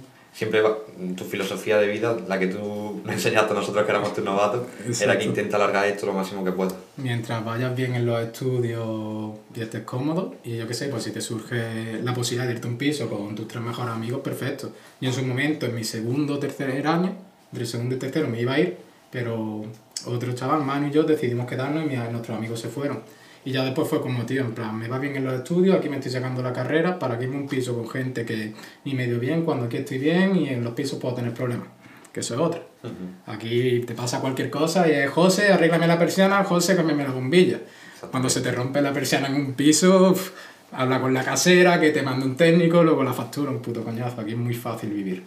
Las comodidades que hay en la red si no están fuera. Exacto. Cambiando de tema, eh, un médico en plena pandemia. Sí. ¿Cómo fue, para la gente que no lo sepa, hubo, digamos que una lista, porque faltaba personal sanitario, Sí. y os pidieron a vosotros, a la gente que estaba en los últimos años, y posiblemente la gente que había eh, terminado el MIR, Pidieron, so- primero pidieron a los que habían aprobado el MIR, luego pasaron también a los que estaban titulados y luego incluso pidieron a gente de sexto. Mm, Para la gente, eh, tú estabas, había acabado el MIR hace nada. Exacto, y lo había aprobado. ¿Cómo fue la experiencia de apuntarte una lista, dedicar tu tiempo y tus conocimientos y que de repente no te llamaran, no confiaran o no tuvieran esa necesidad de llamarte? A ver, eh, yo sinceramente no quería que me llamaran, porque, vamos en serio, yo he hecho el MIR y ahora que me metan ahí en plena pandemia a intubar gente, a cosas, no sé, que puedas aprender mucho y demás, pero al fin y cabo es mucho, por así decirlo, muy complicado. Y bueno, en verdad una puta vergüenza todo lo que hicieron también. Yo pienso que fue un poco de cara a la galería. Lo primero que tú cuando terminas medicina, o incluso si apruebas el MIR y no coges plaza, eh, hasta, este, hasta el año de la pandemia tú no podías trabajar en el sistema nacional de salud. Podías trabajar en la privada, pero no en lo público. Eh, tenías que hacer el MIR, por cojones. Se puede decir. Sí, se Vale, puede decir. vale. Entonces. ¿qué pasa? Eh, entonces, ahora que nos necesitan, eh, si, oh, si podéis, si podéis, vale, perfecto. ¿Qué pasa? Después peleas con los residentes, porque yo si cogía un trabajo, que probablemente a mí me contrataban como médico adjunto, entonces yo si cogía el trabajo, yo estaba por encima de las personas que habían entrado en el MIR, de los R1, de los R2, de los R3, de los R4, cobrando más que ellos, pero sin tener ni puta idea y a lo mejor tener que estar preguntándole a Claro. ellos. Entonces, no sé, que lo que tienen que hacer es aumentar las plazas MIR y dejar de contratar gente extranjera y simplemente pues meter más médicos MIR, meter más plazas y, y si faltan médicos, claramente que faltan médicos, pero fórmalos, no los cojas del extranjero. Exactamente. Lo que es, yo lo- me acuerdo cuando viví esta experiencia contigo de decir, me quiero apuntar porque en verdad me puede traer beneficios en el futuro, pero no quiero que me llamen. Exacto, porque es un puto coñazo, ¿sabes? Ahora vete simplemente meterte en la dinámica del hospital, que no has trabajado nunca, allí como corderillo a... Intentar aprender en una pandemia mundial. Es que no puedes aprender. No puedes aprender. Pero vamos, yo me apunté, pues ya todo, si lo necesitan, pues... Pero en verdad estaba cagado si me llamaban, ¿sabes? Es como si hay una guerra y te dicen, bueno, malito por si acaso, pero que no me Claro, llamen. Es como tu primer día de universidad. Exacto. Y para la gente que no lo sepa, eres una persona que está siempre al día, está en la actualidad. Sí, hablando- bueno, intento mantenerme informado, leyendo por el periódico. Siendo tú una persona realmente informada, ¿cómo ves, cómo has visto el abandono, cambiando de tema, de Pablo Iglesias de la política española? ¿Crees que ha revolucionado como vino prometiendo la, la política? A ver, por así decirlo, mira, lo primero que pienso que a Pablo Iglesias se le ha vilipendiado, con razón, sí, porque ha sido muy hipócrita siempre en el tema de, de barrio, de clase obrera y todo eso, y ya sabemos cómo ha acabado, en plan pidiendo indemnizaciones, que sí con un chalet súper alto, pero se le ha puesto un foco mediático a cada cosa que hacía y cada cosa que compraba, que no se lo han hecho a ningún político. Eh, pienso que cuando surge la ruptura del bipartidismo, pues con Podemos, con Ciudadanos, esos partidos pues le dieron un clima nuevo a la política. Pero, ¿qué ha pasado? Que yo creo que los dos partidos se han hundido porque se personificaron más que en partido político en una persona. En su momento fue Albert Rivera y ahora Podemos, en plan que por cojones soy vicepresidente y ahora por cojones me voy a Madrid a intentar salvar y ser el héroe de Podemos. Cuando tú un partido ya pasa a ser como más, se conoce a Podemos por Iglesias y a Ciudadanos por Albert Rivera, eh, ese partido tiende a la decadencia y más cuando la gente ya no te traga, al fin y al cabo. Eh, al obrero, tú te vas aquí de Portada, que es donde vivimos, es un barrio obrero, un barrio Sí, humilde. totalmente, un barrio- Estas personas, pues lo único que escuchan de racismo, de fascismo, es lo que ven en televisión, en las redes sociales y demás. Esto en el barrio, pues no tienen ningún problema. Y ellos lo único que quieren es trabajar, tener su trabajo y mantener a su familia. Cuando tú haces política eh, moderna, que está muy bien el tema de la inclusión, el lenguaje inclusivo, todo lo que se pueda ayudar a favorecer a la sociedad, eh, pues está muy bien, pero si tú le hablas a un obrero que lleva cuatro años en paro de niño, niña, niñas, pues te va a decir, no, yo lo que quiero es trabajar, y me da Trabajar, igual quitarme tonterías". trabajar cobrando mil euros cobrando 900, pero quiero trabajar y me estás vendiendo una realidad que se vive en las redes sociales, una confrontación que hay entre los partidos políticos que lo han creado y que no sé, que en verdad yo creo que en el, en el barrio no se vive. Entonces, pues, al fin y al cabo, lo único que me fastidia de Pablo Iglesias, pues que entiendo que se vaya, pero creo que tendría que haber hecho un poco de autocrítica y no decir que se va por ser un chivo expiatorio. De acuerdo. Pero yo creo que revolucionó y ha revolucionado y ha mejorado mucho la política española.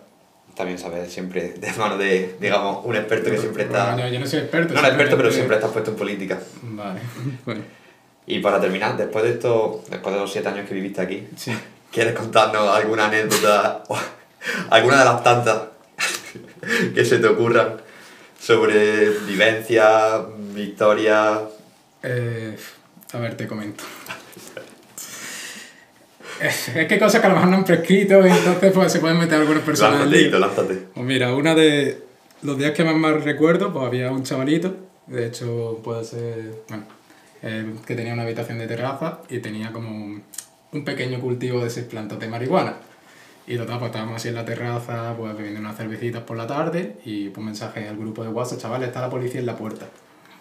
Pensando de que iban a entrar, pues mira, entonces salía a las terrazas y una planta por un lado, una planta por el otro, cada uno con una planta en su habitación para salvar el culo.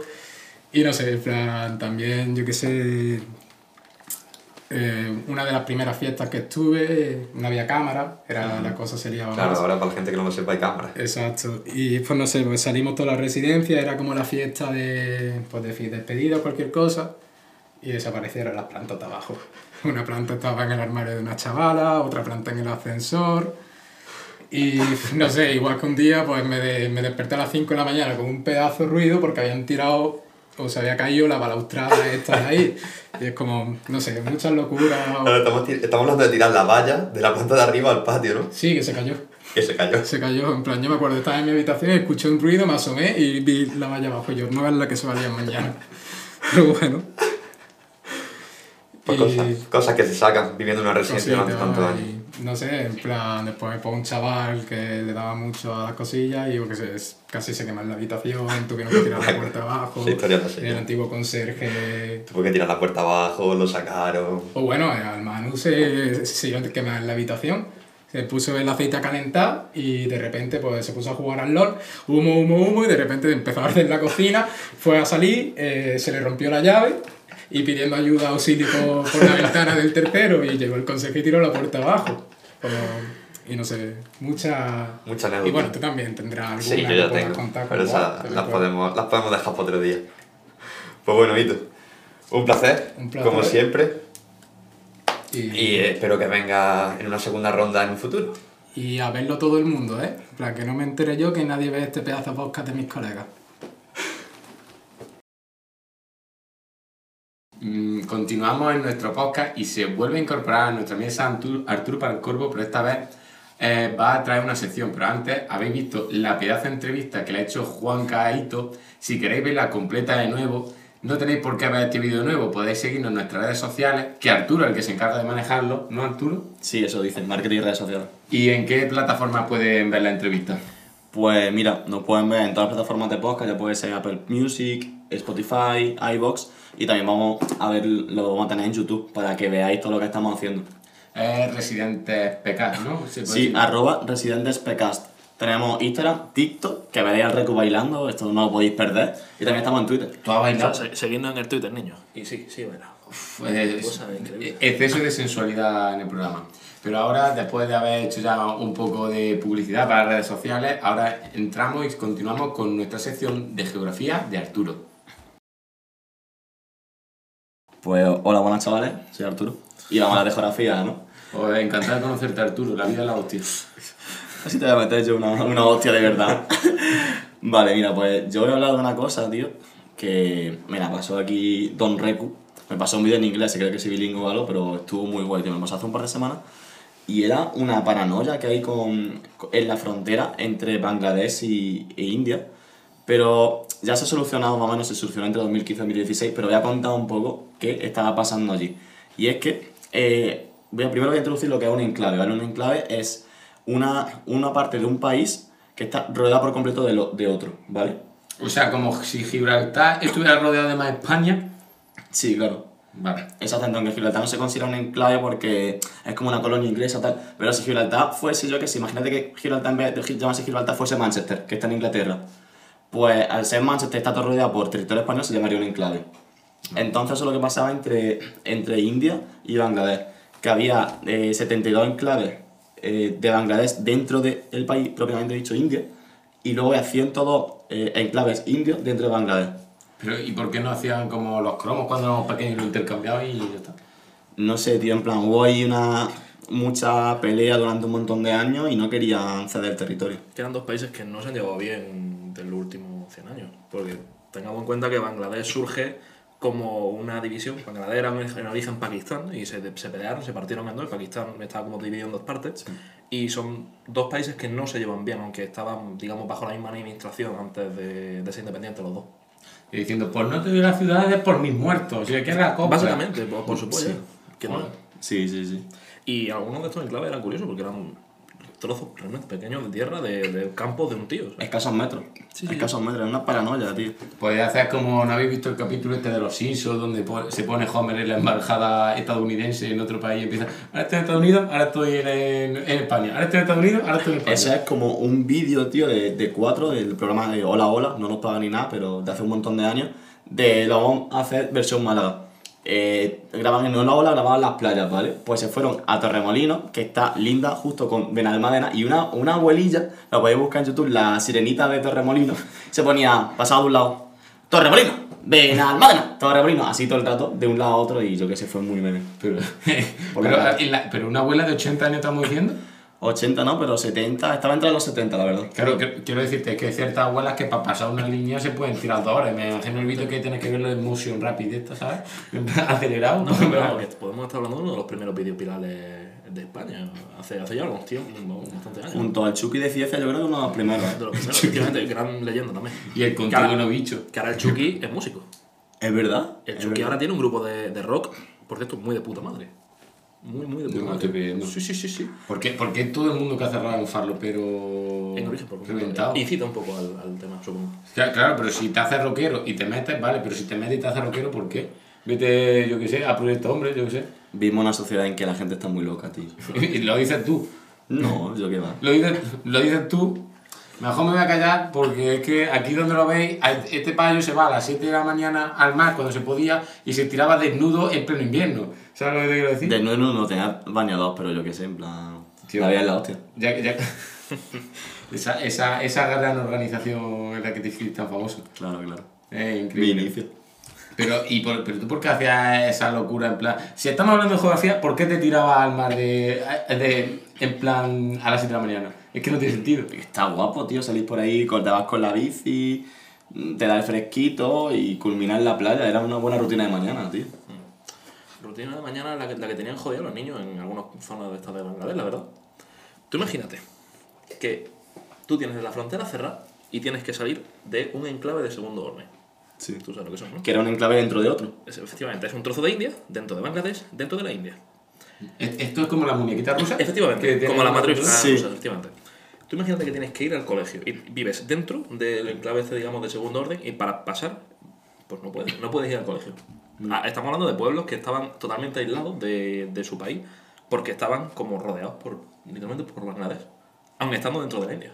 Pues bueno, a casarse entre primo y a reproducirse. Pero es que la putada, tío, es que en esos enclaves de segundo orden, había incluso de tercero, lo gracioso, tío, es que para poder salir de allí necesitaba una, tar- una tarjeta Visa. ¿Qué pasa? Que la Visa tenés que ir al, al consulado, a la embajada, a por él. ¿Qué pasa? Que la, la embajada, pues no va a haber una embajada en cada enclave de mierda. que hay Claro, enclaves no que te- piden 10, 15, 20 metros. Claro, no te pueden dar un visado a todo el mundo. Pues poner yo a un pavo clavado ahí Sí, a un sí. póster y Sí, que sí, te dé los papeles. Y es que no. Es que no pueden salir. Yo no sé cómo lo ha hecho esa gente, te lo juro. Eh, sin poder salir de allí de sitios minúsculos, porque es que es lo que te digo. Pues eran zonas que estaban totalmente incomunicadas del resto Bueno, de... pues hacer camisetas para el Barça, ¿sabes? Que lo hacen muy bonito. Efectivamente, en Bangladesh, O sea, vamos, una zapatilla muy bonita, la camiseta espectaculares. muy bonita. Cabrones. Eso- tío. Comprar la camiseta nueva del Barça, De hecho, espectacular. me sorprende que no hay ninguna, ninguna marca de, de esta de ropa que tenga el de lema por niños para niños. Joder, es que eso ya sería muy turbio, ¿sabes? La verdad es que sí, pero... en plan, joder. Eso, marketing de forma. nene, no, eso no pega ni. No, no, Nene, no le eso veo es futuro muy- personal. Eh, explotamos niños y, lo, y, y nos gusta, lo reconocemos. Churra. Es que. Es que. Ahora has, que- traído un tema, has traído un tema de una zona Un complicada. tema un poco delicado. Es como ahora India, ahora India está palmando por COVID, Sí, a- están amochando. Bestia, lo bestia. Porque allí tú eres, duermen todo en el suelo ahí en la calle, pues... Bueno, todo, es una generalización, ¿vale? Depende. para los ofendiditos, pero duerme mucha gente en la No, calle. sí, pero es que es un país muy de contraste, tío, porque hay gente muy rica, típicos indios que son súper, súper listos y tienen mucho dinero, tío, que hacen un montón de aplicaciones y movidas, pero luego Como está la gente que se muere allí. Como el de zona- lo del Silicon- Silicon Valley, ¿sabes? El informático indio, ¿sabes? Que Exactamente. Era, era un puto crack, ¿no? La zona urbanizada de la India es tremendamente desarrollada, pero el problema que tiene es que es un país enorme, es enormísimo. Bueno, le llaman subcontinentes, imagínate el tamaño que tiene. Y las zonas rurales son de una pobreza extrema. Y es lo que dice Arturo, es un mundo de contrastes donde a 100 kilómetros tiene una ciudad donde hay Lamborghini y Ferraris por la calle y casas que no tienen váter, no tienen agua corriente. Y es muy, muy triste, la verdad, la situación. Es una ruina. Aparte que... La que bajona me está dando. Bueno. de verdad, ¿eh? A cambiar de tema, Arturo, ¿sabes? Salva el podcast. No sé, tío, mira, si hablando un poquito de India, ¿sabes lo que es el río Gan- Ganges? Que ¿Qué? es como sagrado allí, aparte de las vacas y eso. La gente va a bañarse en Ganges. No sé si habéis visto, tío, el, el río es es súper marrón. Yo, yo Eh. personalmente no me bañaría allí. Pero porque cagarán allí y de todo, ¿no? O sea, Sí. ahí, hacen to- ahí, ahí hacen todo menos bañarse. El problema es que llega a ciudades muy grandes y genera eh, grandes problemas porque es que el río, no es que tú ves un río, te imaginas el agüilla, pues más o menos, no suele estar transparente, pero, ¿sabes? Ves el fondo. Esto parece batido de chocolate, parece un, un puleva que le han O sea, tirado. po- podemos decir que lo que el río Ganges este es Sí. a la India lo, de, lo que la calle Pito a Málaga. efectivamente. O sea, Probablemente huela, huela hasta peor. Tremendo. la, la calle Pito, para el que no lo sepáis o el que no sea de Málaga, es la, hay un camino así subiendo de la mirra a la izquierda, que es una calle muy inclinada, muy inclinada, muy inclinada, donde todos los farloperos, todos los fiesteros se van a mear. Es increíble, ahí no, huele a meado a 10 metros, a 20 metros, impresionante. Y algo más que quiera añadir de, de India después de esta sección. Que gracias a Dios, pues firmaron un tratado de no sé qué movida y ya no quedan, literal, casi ni quedan como una especie de enclave, pero es como, es como Gibraltar, que está, tiene una parte de mar, pero poco más, que pueden desplaza- desplazarse por barco y eso. Bueno, pues Gibraltar español, con esto terminamos la sección de geografía. Y continuamos en nuestro podcast, se incorpora a la mesa tanto Juan Carlos como Zalo, pero ahora vamos con la sección de Zalo que podríamos denominarla ocio y fiesta. Podríamos, podríamos. O sea, si el programa en general son te echaba la banda en un parque así tranquilito, eso, esto es la puta jungla ahora mismo. Esto es la puta calle ahora mismo. Sí, sí, sí. Tranquilidad, tranquilidad, esperad a cabecera. Pues bueno, yo quería hacer un inciso antes, porque llevamos todo el programa hablando de masturbación y las cosas como son. O sea, El tema es sexo, droga y rock and roll. Pero es que el problema es que no estamos hablando de otra cosa. claro, claro, yo quiero decir, aprovechando lo que hemos dicho antes, de que en la adolescencia es verdad que la cosa estaba bastante pajillera. Hoy, 7 de mayo, es el Día Internacional de la Masturbación. ¡Vamos! Felicidades, chicos. Y bueno, ahora, para seguir la, la sección, me quiero poner serio, porque resulta que este fin de semana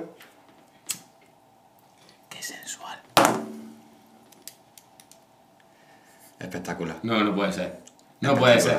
quitan el estado de alarma. ¡Vamos! ¡Vamos! Después de cerca de dos años, sin salir a la calle por la noche y sin fiesta, y si, bueno, fiesta obviamente va a seguir sin haber, Pero tenemos más libertad, por así decirlo, la verdad se agradece desde mi punto de vista, vaya. ¿Qué- ¿Qué vamos a hacer? ¿Qué vamos a hacer cuando se acabe esto? Eso de que fiesta no va a haber, tú dale tiempo a la gente, verás la que lía.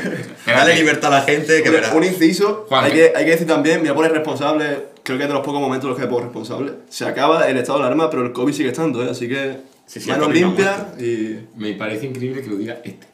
este personaje, este ser. Por cierto, qué bien te queda el cigarro en cámara. que sí o qué, tío. Sí, Es súper sí, sensual. Yo te follaba. Pues como me vea mi madre me mata. Pues ya sabes, eh, Madre de Zalo, si quieres descubrir lo que hace tu hijo en esta residencia, síguenos también en las redes sociales. de- no, mamá, no, no. ¿Se, lo va, ¿Se lo va a pasar a tu madre? Sí, se me ha pasado. Yo, además, yo confío en mi madre y yo las cosas que hago se las cuento, no como otro. Tengo una confianza. Eh, no sé por quién va, porque con las gafas de sol no sabemos quién. De un momento, Seguramente. me las quito a Juan que... ¿Yo? Sí. Yo siento psicopán. Yo no tenía vamos, ningún problema, nada que ocultar nunca. No, ese chaval que para sus padres sigue sin bebé. sigue No, no, sin- no, eh, vieron el vídeo de mi cumpleaños. ¿Lo vieron? Hostia. Me vieron hacer el gilipollas durante cuatro años. Pero, pero ¿y, la, y se lo enseñaste tú? ¿No? Le llegó. Arturo, Arturo, Arturo un cabrón. Arturo un cabrón. Me, me me imagino la madre de Juan que, que está riquísima, venga. No, se quitó las madres tan riquísimas por lo que veo, ¿verdad? Sí, sí, ¿eh? Mamá, si ves esto te quiero, te lo prometo. Más parió a este desgraciado. o Sí, sí, no, la verdad es que la pobre tiene el cielo ganado. La verdad tiene que ser increíble, tío, que tú tengas una visión de tu hijo, en plan de, no, mi hijo es súper bueno, no ve, no sé qué. A Y de repente, a, a raíz de un vídeo, te des cuenta de que tu hijo es un puto yonki como sus amigos, ¿sabes? Que no eran sus amigos los que lo liaba, sino que era él el que le liaba a su claro, amigo. claro, claro. La- que al final la mala influencia es mi hijo. No sé, que se sorprende, la verdad. Ay, Dios mío. Megalomanes como estoy en la vida, o sea. Bueno, entonces, ¿cómo, qué, qué- cómo vamos a hacer? lo- ¿Qué vamos a hacer? Yo quiero, porque tú sabes que yo contigo al fin del mundo. Sí, ¿Qué, sí, sí. qué vamos a hacer? ¿Qué El vamos a lunes hacer? vamos a la discoteca, tío. ¿El lunes vamos a discoteca? Me parece sí, genial. sí. El lunes cuando se puede salir, ¿no? Sí. Pues no hay que partirse el pecho. Sí, obviamente. No sé quién tenía examen el martes, pero el lunes vamos a salir. O sea, Que, yo- que vaya mamado, si muchas veces los exámenes te salen mejor mamado que... Era, era yo el que tenía examen el martes. no jodas. El lunes, el lunes, el lunes. Ah, ah, el, el corazón de Juan que acaba de hacer. Sí, sí. Yo le digo a nuestro compañero Nacho, que yo sé que es como nuestro niño pequeño aquí en el podcast y en la residencia, El que el martes no se va a clase Nacho. Y si, y si nos ponemos tontos, hacemos un fin de semana de martes a domingo también, te quiero decir. Pero que mi comunión, tío. Un, un setete. Pero que... Yo voy caliente, yo, yo llevo preparándome para este momento mucho tiempo. A mí no calentarme porque se me va la cabeza. Pero es que somos capaces de to- todas las fiestas de alcohol que nos hemos hecho en seis meses, en seis días. A ver, tampoco nos vamos a engañar. Hacerla la hemos hecho. Reducidamente, pero la hemos hecho. Sí, sí. Eh, siempre en grupos de seis o de cuatro, dependiendo de las circunstancias, y siempre con mascarilla. Porque Respetando en todo momento la distancia de seguridad. Por supuesto, por supuesto. La distancia de seguridad en esta residencia son 0,5 centímetros. Lo justo que te da entre pierna y pierna, lo justo, lo justo. Coño, tampoco es así, tío. Tenemos también nuestras cositas, plan. Mejor terraza, cada terraza tiene seis personas, ¿sabes? Eso también, eso. Claro, no, Ah, es que cuando viene un conserje a felicitarte porque la ha hecho tan bien que no te ha podido regañar, Sí, efectivamente. eso es como me pasa el juego, me pasa este juego. No quiero hablar de este tema. por favor. Eh, Es que Juan que con los conserjes o se llama muy bien o se llama muy mal. No, exactamente. Últimamente muy mal. Muy mal, Últimamente muy mal. muy, muy mal. Muy mal. Es que mm, es agresivo, ¿eh? Yo, yo a ti de bronca tú eres agresivo, ¿eh? Sí, a ver, soy un psicopán, pero cuando me Claro. infla lo que viene siendo... Yo creo que las mejores comparaciones violentas o las mejores frases violentas las he escuchado de ti. Imagínate, hay gente que va diciendo por ahí por los pasillos que tiene miedo de cruzarse conmigo. sí, A sí, yo, ver. yo de hecho me voy yendo de la resi porque mi Juan que me amenazó de muerte, tío. Yo, yo no te tengo miedo de que me vaya a pegar de forma intencional. Pero de forma desintencional, que estés moviéndote así, me des una guanta con toda la Pero es mano. que, pero es que habéis visto. Abre la mano. Espectacular. ¿Habéis visto esta mano, tío? Es que es espectacular. Es que te deja tonto, Es ¿eh? que, es que te- me, me revienta, me da la vuelta como hija de exorcista. Te la recoloca. Del, del golpe, del golpe escucha dos sonidos. Uno, el, el golpe y después tu diente en el suelo. ¿eh? Va, lo, lo escuchas en estéreo, ¿sabes? Sí, sí, sí. Te deja un, un- un oído de una forma y otro de otra. Puro guanca. De verdad. Es que la mejor frase en plan de. Es que nosotros no, hemos, no nos hemos pegado, pero nos hemos puesto tontos muchas veces. Realmente nunca nos hemos pegado con nadie. Pero. De violencia, de Pero había un momento. físico. Yo, el momento de esperando hasta así que dijiste. a cuando te inflaron los huevos. Me va a comer el culo por la raja detrás de no sé qué. Eso fue espectacular. Yo no sé, yo empecé, empecé a juntar palabras y salió eso. Pero es que yo quedé todino porque nos, nos enfadamos con una gente porque llevábamos a una persona en- con una mureta, estaba que llorar y no nos Bueno, bueno, bueno. Y no era Arturo, con- Sorprendentemente. sorprendentemente, que Arturo también iba esa noche, pero bueno. Y teníamos una persona que iba con pies cayolados y estábamos pidiendo un taxi y no nos dejaba en la cola y nos colamos. Y empezaron una chavala a decirnos, eh, que habéis colado no sé qué. Y yo, todo, todo elegante, todo respetuoso, le digo, mira, que sepas que yo tengo más vergüenza que tú siendo un niño porque me nos habían llamado Éramos unos niño". críos, éramos unos críos. Lo, lo dejamos callado y de repente me voy con se me cruzaron los dos cables que flipan. No sé qué dijeron, que soltaron. Me giré a vuelta y me dije, me va a comer los huevos por debajo de la raja del culo. Y dijo todo el mundo, y todo el mundo, todo el mundo en la línea. Con la polla el rollo, macho. Y todo el mundo, eso deja, eso deja. Ahí va, ahí va, ahí va. Espectacular. Que hablando de llevar gente en muleta a taxi, poco se habla, ¿eh? Poco se habla. Poco se habla de que Arturo se lo subió de rueda al centro. ¿eh?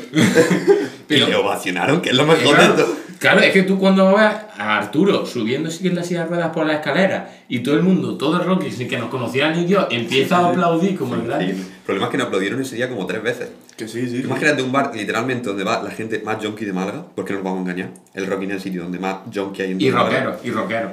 Eh, y te aplauden tres veces de la que estás liando. A ver, Imagínate, imagínate cómo somos. Es Imagínate que, somos ver, la polla, tío. yo cuando hiciste el aliento de dragón, el aliento de dragón, el reto es meterse 6 o 7 chupitos de asenta con, quemando el alcohol, luego nifándote el humo. Eso no es nada. Y se metieron, estos dos se metieron 6 o 7 seguidos.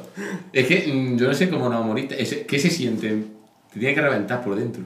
Sí, en verdad no es para tanto, ese es el problema. Sí, sí, sí, que no. Menos el último, el último sí la verdad que pega, el, eh, último tío. pica, el último pica. El último, ¿sabes, por, ¿sabe cuánto mide? Por lo que te quema, lo que te quema el esófago. Sí, sí, sí, es tío. espectacular. Un metro y medio. Además, recuerdo que cuando, cuando íbamos a hacer el reto, la, la chica nos advirtió, nos dijo, si vaya a hacer el reto, después no bebáis mucho porque tal, no sé qué, os ponéis malísimo. Yo me bebí el último chupito, que era el más fuerte, a mí la garganta, o sea, lo que es la parte de atrás del esófago me quemaba. Y le dije a la muchacha, ponme una jarra de cerveza para bajarlo. Tal cual, tal cual. Pero la tía resignándose y diciendo, ¿tú estás seguro que estás haciendo? Prefiero morirme por alcohol que morirme por esto que llevo dentro. Era increíble, rollo, a Recu le dijeron que estaba hablando y que era un logro, que era espectacular. Y Recu dice, no, ni mi polla ahí. Yo le Y ya después llegó Juanca, que le pidió más chupito al, camarero. porque y el nos camarero. fuimos Sí, sí. y volví, bueno, volví yo con Nacho, con el becario. Sin avisarnos a los demás, que esto y yo nos quedamos los pobres aquí. Nos fuimos, me pedí un triplete que son dos chupitos y un tercio, y el camarero se apoyó encima de la barra y dijo, chaval, ¿a ti qué cojones te pasa? El tío preocupado y todos los camareros mirando diciendo, ¿qué le pasa a esta gente? Es que tú ahora mismo tienes un problema de estos que no beber alcohol como el Capitán América o algo, ¿sabes? Que, lo- que lo recicla demasiado rápido. Sí, Capitán Es que, América, la no. verdad, cuando Se ha caído algo, ¿qué ha pasado? el móvil, cuando, sí, cuando íbamos por el último chupito, yo recuerdo que la, la chica se echó la mano al pinganillo y, y dijo, ya vamos por el sexto. Como Sí, diciendo, sí, siguen sí, vivos. Solo los del Rocky tienen todo el pinganillo, pues tuvo que avisar al resto de camareros de que seguíamos No, vivos. que, que estáis equivocando, que estaba con Manolo Lama haciendo el carrusel deportivo y se van a ver Juan Carlos y Zalo, el, se- el sexto aliento, vamos a ver si aguanta. ¿Sabes? La- Es increíble. que fue básicamente eso, que nos metimos el último y nos dimos la vuelta y de repente estaba todo el bar así, flipando, mirándolo intensamente y se, se puso todo el mundo a Nos aplaudir. pusieron We Are the Champion de fondo, tío. y yo, casi lloro. Es que, es que en el Rocking también las pedazas bandas sonoras que ponen, que lo mismo te pone. We Are the Champion que Oliver y Benji, campeones hacia el mundial. Espectacular. Es que, es que es como hacer la playlist de los dioses. A mí no se me va a olvidar cuando no había COVID, lógicamente, todo el mundo saltando, bailando. O sea, el mejor sitio de Málaga. Luz, duda. fuego, destrucción. Es un sitio que te puede meter a los Rolling Stones y a ¿Qué pasará? Puede ser mi Sí, gran sí, noche, sí. ese sitio vale oro. Exactamente. tengo una, una teoría, tío. O sea, el reggaetón obviamente te obliga cuando estás borracho a bailar. Yo creo que el rock, cuando tú estás borracho, te obliga a beber más. Sí, ¿Sabes? sí. Sí, efectivamente, Sí, te olvida sí, la canción. Eh, pues necesitamos más rockeros en el mundo y menos reggaetoneros. Sí, sí, no, las cosas como son, tío. O sea, cuando tú vas con una jarra de, de, de cualquier bar, cual sea, te la bebes, estás en duda de si beberte otra o no, te ponen y si, si de fondo dices lo mismo, lo mismo, esta noche muero. El problema es que la gente se creerá, bueno, estos chavales ya se han petado el hígado suficiente la semana pasada, lo que vamos ahora mismo es hacer lo mismo. Sí, O sea, sí, eh. nos volvemos ahí Pero- a pero, emborrachar. hombre, tenemos que celebrar que hemos hecho un podcast, ¿no? Vamos a ver. Va- es- un podcast de drogadictos para drogadictos, habrá que serlo. Sí, sí, O sí. sea, habrá que triunfar. Yo con eso no tengo problema, la verdad. Yo, para acabar la sección, os quiero proponer un- una cosa a vosotros dos aquí, que estáis sentados aquí a mi lado. Si llegamos a cuántas visualizaciones ponemos en el primer podcast, No, no sé. 200, 200, guau, vaya. No, Es un número. Está Eh, bien. Hacemos un reto de aliento. ¿En directo? En, en directo lo subimos, depende de las plataformas que podamos. En directo, para la gente, para que nos vea, pero de cámara, como estamos haciendo ahora mismo el podcast, Directo en Twitter, drogándonos en el o rock. incluso Sí, en Twitch si podemos, o donde sea, o en Twitter o. Instagram, en un directo, haciéndonos todos los miembros del podcast, uno a uno. ¿Qué, qué os parece? pues, Estamos- perfecto, nos, damos la mano como hermanos. Pero yo creo que es que Nacho se va a rajar, tío. Nacho, el puto becario, se raja. Sí. Nacho, Nacho se rajó la última vez. ¿eh? No, yo me he hecho el reto del aliento. Menos mal que no se lo he hecho chiquillo. A, a- a- Mi niño que es muy chico. si no, lo llevamos sillita para allá. a- a Nacho, a, a Nacho lo hacemos como si fuera en el chiquipar. En vez de asienta de busca rojo, ¿sabes? en los podcasts de color del Mercadona. bueno, Yo lo que veo, ayer que tenemos el display este de echar un chupito, tío. pues. Va a pasar. Con esto terminamos la sección. Con esto, chicos, vamos a terminar la sección de ocio y fiesta. El primer chupito de la, de la tarde-noche. Sí, yo no sé vosotros, yo ya estoy calentando. Sí, yo estoy calentito, la cosa como Yo estoy a tope. Este para ti que es más grande. Así no, el grande este. Ah, pues para mí que soy el presentador. Muy bien, muy Para tío grande, un chupito grande, coño. Ahí tenemos. Me está faltando el respeto. Sí, sí. Yo, soy, yo soy pequeño de Si cuerpo, no grande por Jedi, cabrón.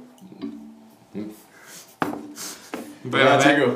Bueno, señores, ¿por qué esta noche no se desmaye nadie? Y por el éxito del podcast, ¿no, hijos de puta? Por supuesto. Hombre, por supuesto. Se me había olvidado que estábamos haciendo eso.